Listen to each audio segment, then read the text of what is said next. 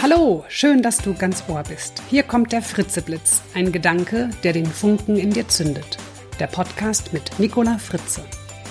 Ich bin Professional Speaker zu den Themen Veränderung, Motivation und Kreativität. Und jeder in meinem Publikum erlebt schon während meiner Vorträge seine ganz persönliche Wandlungsfähigkeit. Das sind Keynotes mit Sofortwirkung. Heute geht es darum, wie ich mich von meinen Ängsten, ausgelöst durch die Corona-Krise, befreit habe und wieder in meine Kraft und Kreativität gekommen bin. Und ich hoffe und wünsche dir, dass da viele Gedanken und Impulse drin sind, die auch dir helfen, in dieser schwierigen Zeit voranzukommen und in einen guten mentalen Zustand zu kommen. Ja, ihr Lieben, es ist unglaublich, was wir hier gerade erleben. Jeder für sich, wir als Gesellschaft und natürlich auch die ganze Menschheit. Und ja, natürlich auch mein Leben steht Kopf. Die Sorge um die älteren und immunschwachen Menschen in meiner Familie.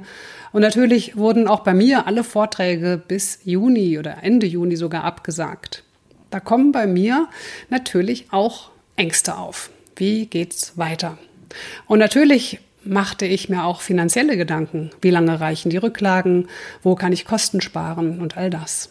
Und dann kamen da auch immer wieder diese Worst-Case-Szenarien in meinem Kopf. Ich bin mir ziemlich sicher, dass es ganz vielen von euch auch so geht. Und vielleicht fragt ihr euch ja auch, was ihr jetzt machen könnt und ihr sucht vielleicht nach Ideen. Doch die Angst blockiert eure Kreativität.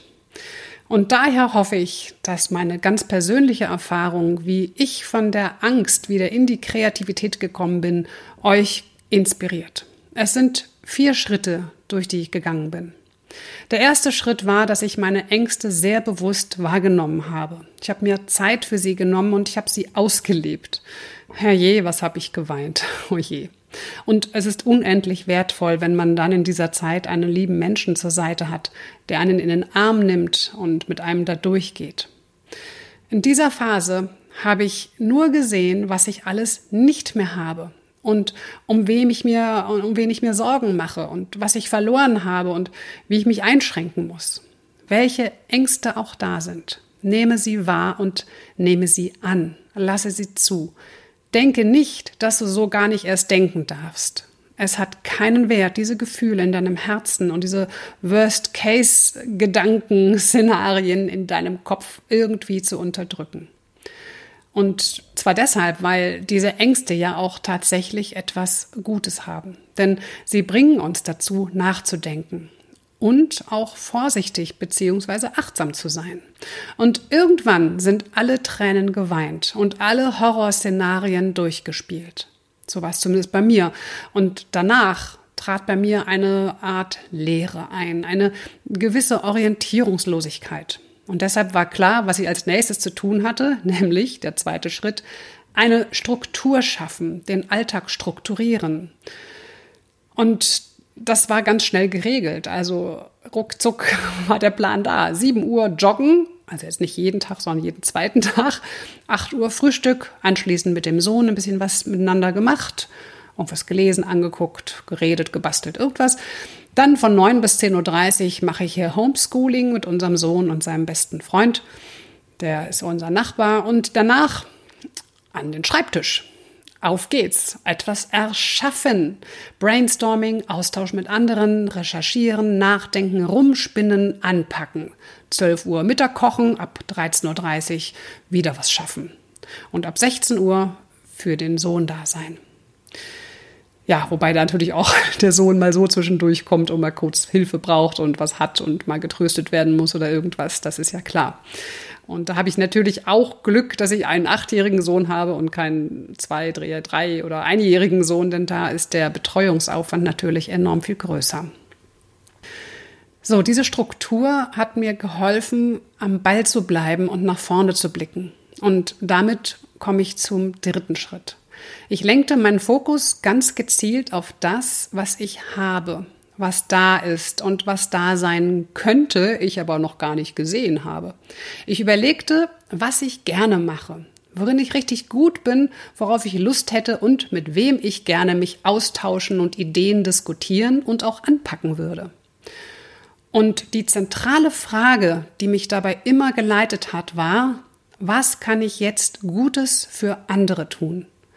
Wie kann ich anderen jetzt helfen? Das sind die, die Leitfragen gerade. Und ja, ich denke, dass das die besseren Fragen sind, zumindest für mich, als nur zu fragen, womit kann ich jetzt Geld verdienen? Wie ihr sicher wisst, anderen helfen macht glücklich. Gutes tun erfüllt uns. Und ganz schnell haben sich jetzt zwei Projekte herauskristallisiert und auch konkretisiert, an denen ich jetzt arbeite und über die ihr ganz sicher eines Tages auch noch mehr erfahren werdet. Ihr dürft gespannt sein.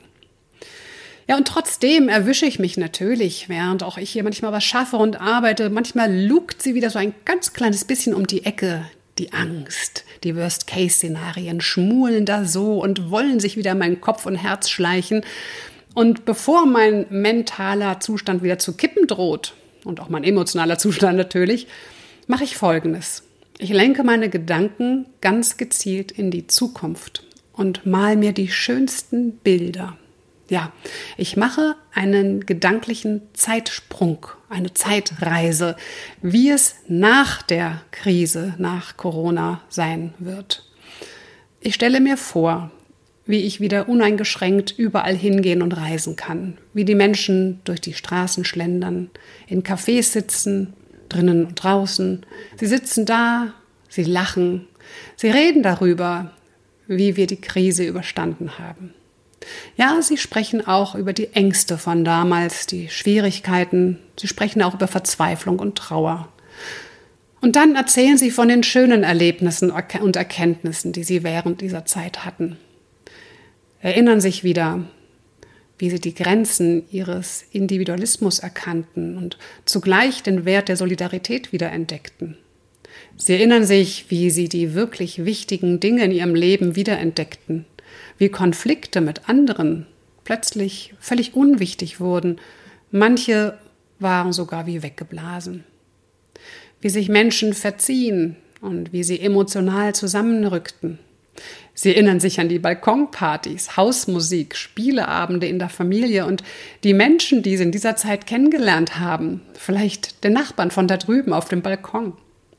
Sie erinnern sich an die Dankbarkeit, die sie empfunden haben, weil andere für sie da waren und sie unterstützten. An die offenen und ehrlichen Gespräche, die plötzlich viel mehr wurden, weil alle mehr Zeit hatten und irgendwie im Entschleunigungsmodus waren. Sie erinnern sich wieder an den Moment, als sie Menschen nach langer Zeit endlich wiedersehen und in den Arm nehmen konnten. Die Menschen erzählen sich, wie sie plötzlich Dinge geschafft haben damals, die sie vorher nicht für möglich hielten. Sie haben Ideen innerhalb kürzester Zeit umgesetzt, für die sie sonst vermutlich Monate oder Jahre gebraucht hätten oder niemals angepackt hätten. Sie berichten, wie sie alles wieder aufgebaut haben und wie sie intensiv das Leben, die Lebensfreude wieder gespürt haben. Ja, und ich glaube, sie lachen auch miteinander, weil sie für die nächsten sechs Monate genug Toilettenpapier haben. Und ich schaue mir die Menschen noch etwas genauer an, wie sie da sitzen im Café. Ja, und sie haben sich viel zu erzählen. Sie reden miteinander. Und es ist ein schönes Bild, was ich da habe. Und sie reden miteinander, sie gehen nochmal durch ihre Erinnerungen durch und sie hören sich wirklich zu. Niemand wischt nebenbei auf seinem Smartphone rum. Es scheint mir, als wenn diese Menschen vieles wieder viel mehr zu schätzen wissen, was sie früher für selbstverständlich hielten. Und diese Wertschätzung, ja, die macht sie glücklicher. Und ich beende all diese Bilder mit dem Gedanken, es wird nach Corona nicht mehr so sein wie vorher. Und wir alle haben jetzt die Chance dazu beizutragen, dass es besser wird als vorher. Kurzum, um in einen positiven mentalen Zustand zu kommen und deine Kreativität zu befreien, nehme zuerst deine Ängste an, strukturiere deinen Alltag, blicke nicht auf das, was du nicht hast, sondern auf das, was du hast. Und blicke nicht auf das, wie es jetzt ist, was dich runterzieht, sondern wie es sein wird, wenn es wieder gut ist. Geh in Austausch mit Menschen, diskutiere Ideen, lass dich inspirieren, telefoniere, mach Skype und Zoom und wie es alles heißt mit Menschen, um sie zu sehen. Die Menschheit hat schon so viele Krisen gemeistert. Wir können das und wir schaffen das. Und wenn ich diese Bilder und Gedanken eine Weile in mir aktiviert habe, geht es mir deutlich besser. Und ich spüre wieder diese Schaffenskraft in mir. Und ich sehe, was von all dem Guten schon jetzt da ist. Und vielleicht hast du auch schon das ein oder andere entdeckt, das durchaus was Gutes hat. Ich finde es zum Beispiel interessant zu erleben, wie schnell Menschen plötzlich loslassen und anpacken können. Das zeigt ja mal wieder, dass Veränderungen plötzlich ganz schnell umgesetzt werden können, wenn der Leidensdruck groß genug ist. In der Firma meines Mannes haben sie innerhalb einer Woche die technischen Voraussetzungen geschaffen, dass nicht nur 30.000, sondern 120.000 Mitarbeiter jetzt im Homeoffice arbeiten können. Das ist eine Vervierfachung in einer Woche. Und das ist sicher bei sehr vielen Firmen so. Heute Morgen sprach ich mit einem Weiterbildungsinstitut, die in einer Woche ihr komplettes Seminarangebot auf Online umgeschaltet haben. Und es ist doch genial, dass wir all diese Technologie bereits haben. Also was für ein Segen. Wir haben sie bisher nur noch gar nicht so sehr genutzt. Ja, und es werden auch erstaunliche Ideen umgesetzt. Zum Beispiel kenne ich Musiklehrer, die jetzt per Skype unterrichten. Und das geht viel besser, als alle dachten. Und Orchester wollen Livestream-Konzerte organisieren oder lassen ihre Fans per Video hinter die Kulissen oder in das Leben der Profimusiker blicken. Not macht eben erfinderisch. Vielleicht hast auch du schon erkannt, dass Verzichte nicht unbedingt Verlust bedeuten müssen, sondern sogar neue Möglichkeiten schaffen. Vielleicht erlebst auch du, dass Menschen zwar körperlich auf Abstand gehen, doch sich emotional viel näher kommen. Vielleicht hast du auch schon Menschen kennengelernt, die du sonst nie kennengelernt hättest. Hast alte Freunde wieder häufiger angerufen, Freundschaften verstärkt, die locker wurden. Familien, Nachbarn, Freunde sind näher gerückt. Im Business gibt es plötzlich einen digitalen Boom Online-Trainings, Webinare, virtuelle Meetingsräume, Videokonferenzen werden plötzlich ganz selbstverständlich. Auch für die, die sich immer noch dagegen gewehrt hatten und lieber in den Flieger gestiegen sind oder ins Auto. All diese digitalen Tools werden wir auch nach Corona mit einer neuen Selbstverständlichkeit nutzen, weil wir erkannt haben, dass sie tatsächlich viel praktikabler und produktiver sind und auch ökologischer. Das Homeoffice das wird für viele, für Arbeitgeber und Arbeitnehmer zu einer neuen Selbstverständlichkeit. Und zwar einschließlich der Herausforderungen, die es dabei zu meistern gibt. Doch die Krise gab ihnen allen die Möglichkeit zu lernen, wie es im Homeoffice am besten funktioniert. Und vielleicht hast auch du durch Corona den Wert von langen Spaziergängen durch den Wald entdeckt. Also, worauf richtest du deine Aufmerksamkeit zurzeit? Sind es nicht auch die wirklich wesentlichen Themen, um die es in deinem Leben geht? Geht es bei uns allen nicht wieder mehr um essentielle und humane Fragen? Wer sind wir? Was wollen wir? Was ist uns wirklich wichtig? Lassen wir uns nicht auch von Menschlichkeit anstecken? Irgendwie fühlt es sich für mich alles so an, als hätte jemand den Reset-Knopf gedrückt. Das System fährt runter. Und dann holt es sich ein paar Updates und lädt die drauf. Okay, das Hochfahren dauert eine Weile, wie wir wissen. Also zumindest bei meinem Laptop ist das so, wenn ich ihn wieder hochfahre. Dann heißt es, warten Sie, die Updates werden installiert. Und das dauert ein bisschen. Doch diese Updates braucht unser System, um in Zukunft besser zu laufen.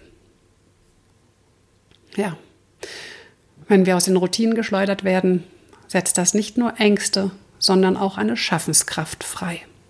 Lasst uns diese doch gemeinsam nutzen. In diesem Sinne, bleib achtsam und gesund. Bis bald, das war die Nicola.